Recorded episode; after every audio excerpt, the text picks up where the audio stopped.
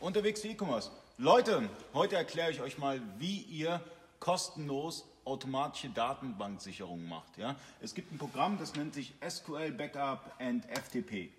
Dieses Programm kostet nichts in der kleinsten Lizenz. Ja? Also ihr könnt euch dieses Programm herunterladen. Ja? Das machen wir jetzt einfach mal.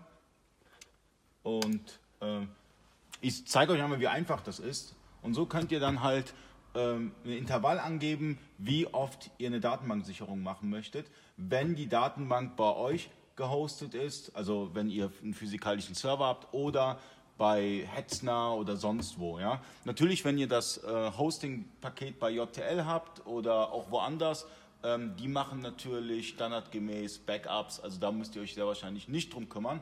Aber wenn ihr selbst gehostet habt oder über einen externen Anbieter, dann könnt ihr dieses Programm nutzen. Ja? Ich installiere das mal gerade, das geht ganz schnell.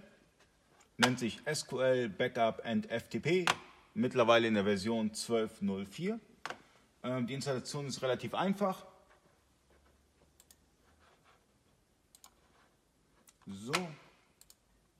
Und Datenbank-Backups sind sehr, sehr, sehr wichtig, weil das Problem ist, stellt, stellt, euch mal vor, ihr habt einen Stromausfall oder sonstiges, ja, oder ähm, die Festplatte äh, äh, raucht ab oder so und ihr habt kein Backup, dann habt ihr das Problem, dass eure Daten futsch sind.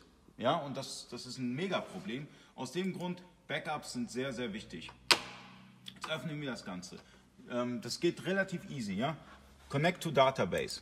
Ja, das ist, das ist, da könnt ihr einfach euren ähm, lokalen SQL-Server, dann den Servernamen, kennt ihr alles, SA, SQL-Authentifizierung, ähm, könnt ihr alles eintragen dann die Database aussuchen, das wäre dann Easy Business in den meisten Fällen, dann ähm, wie soll gebackupt werden auf den FTP-Server, auf den NAS, äh, per Dropbox, Google Drive, OneDrive, wie auch immer und dann halt das Intervall, das könnt ihr dann hier einstellen.